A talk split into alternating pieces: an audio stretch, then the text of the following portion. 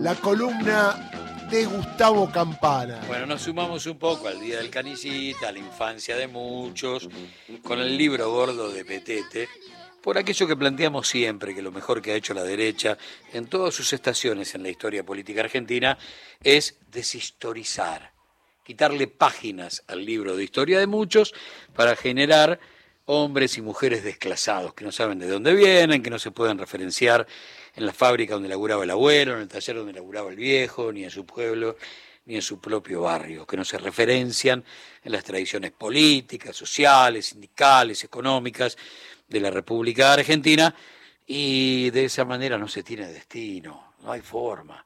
Por eso es que reclamamos balance completo, incorporar en el pasado las páginas que faltan del libro de historia y en el presente hacer gala de algunos balances en tiempo real, porque si no, la impunidad va generando campo propicio para nuevos desastres. Decíamos en el comienzo del programa, gran noticia que el Fondo Monetario Internacional, que es protagonista fundamental del último préstamo que le dio la República Argentina en 2018 a un Mauricio Macri desesperado porque sus amigos se lleven la que habían venido a buscar a la Argentina de la patria financiera, es importantísimo. Pero decíamos que si el balance se, se queda ahí nomás, y iba a ser incompleto.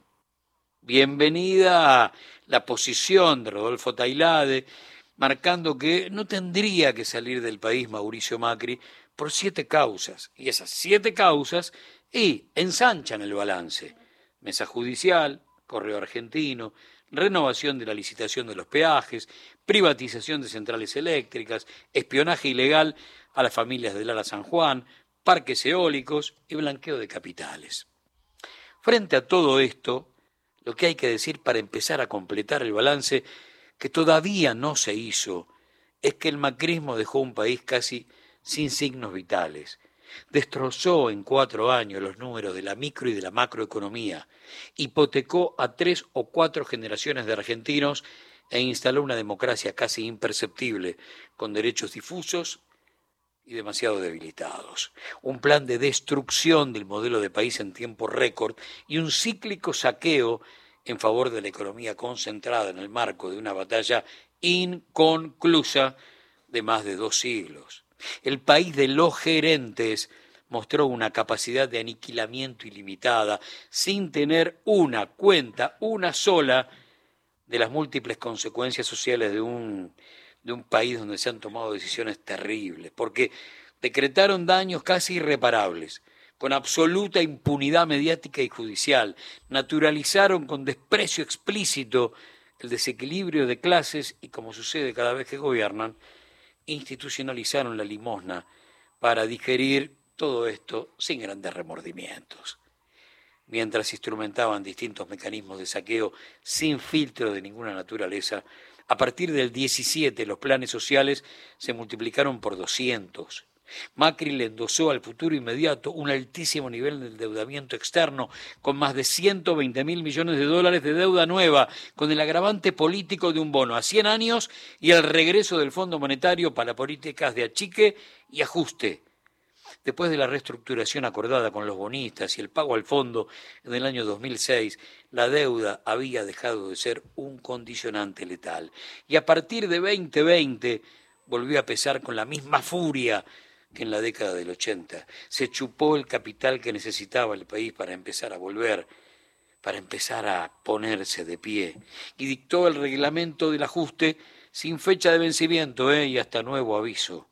El macrismo destrozó el aparato productivo por tercera vez en menos de medio siglo. Los salarios perdieron 20 puntos y la inflación anual se estacionó en el 50%. La fuga de capitales fue de casi 90 mil millones de dólares y los tarifazos de un 3 mil por ciento promedio atacaron con fiereza a la economía cotidiana y engordaron las cuentas de los empresarios amigos.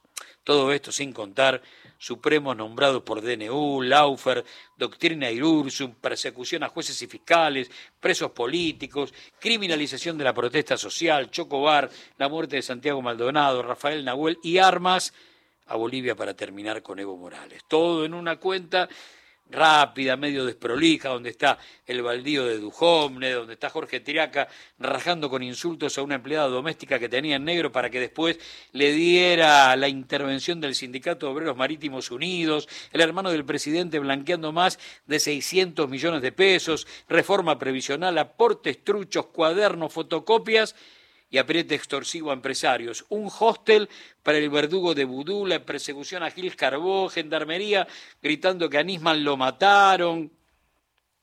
Insisto, ¿eh? es un recuerdo desprolijo. Porque tengo que sumar que al desastre material que dejaron, una concentración mediática más aguda, quizás la más grande de nuestra historia, profundizando el país ficcional, y, pasando a ser oposición, la de papel, sosteniendo un absurdo reparto de culpas en medio de un país a la intemperie, ese que ellos mismos construyeron, nunca la culpa propia. ¿eh?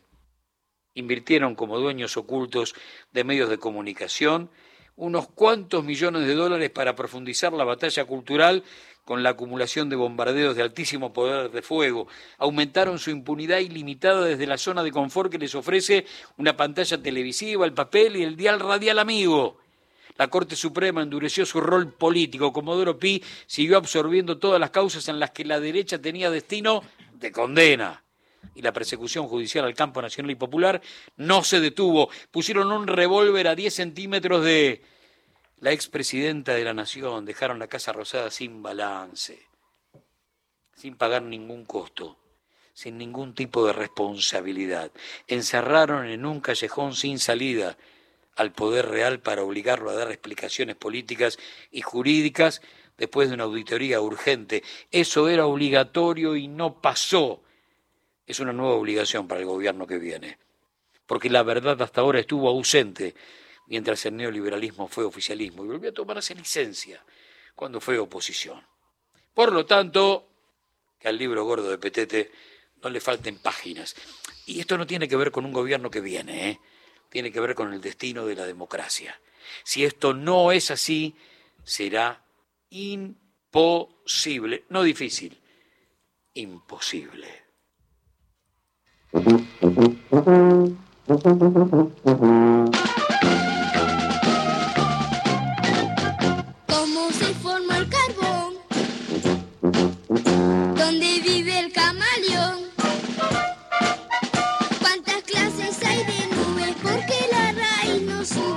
Tal? Qué lindo recuerdo. La música, no lo que dice adentro.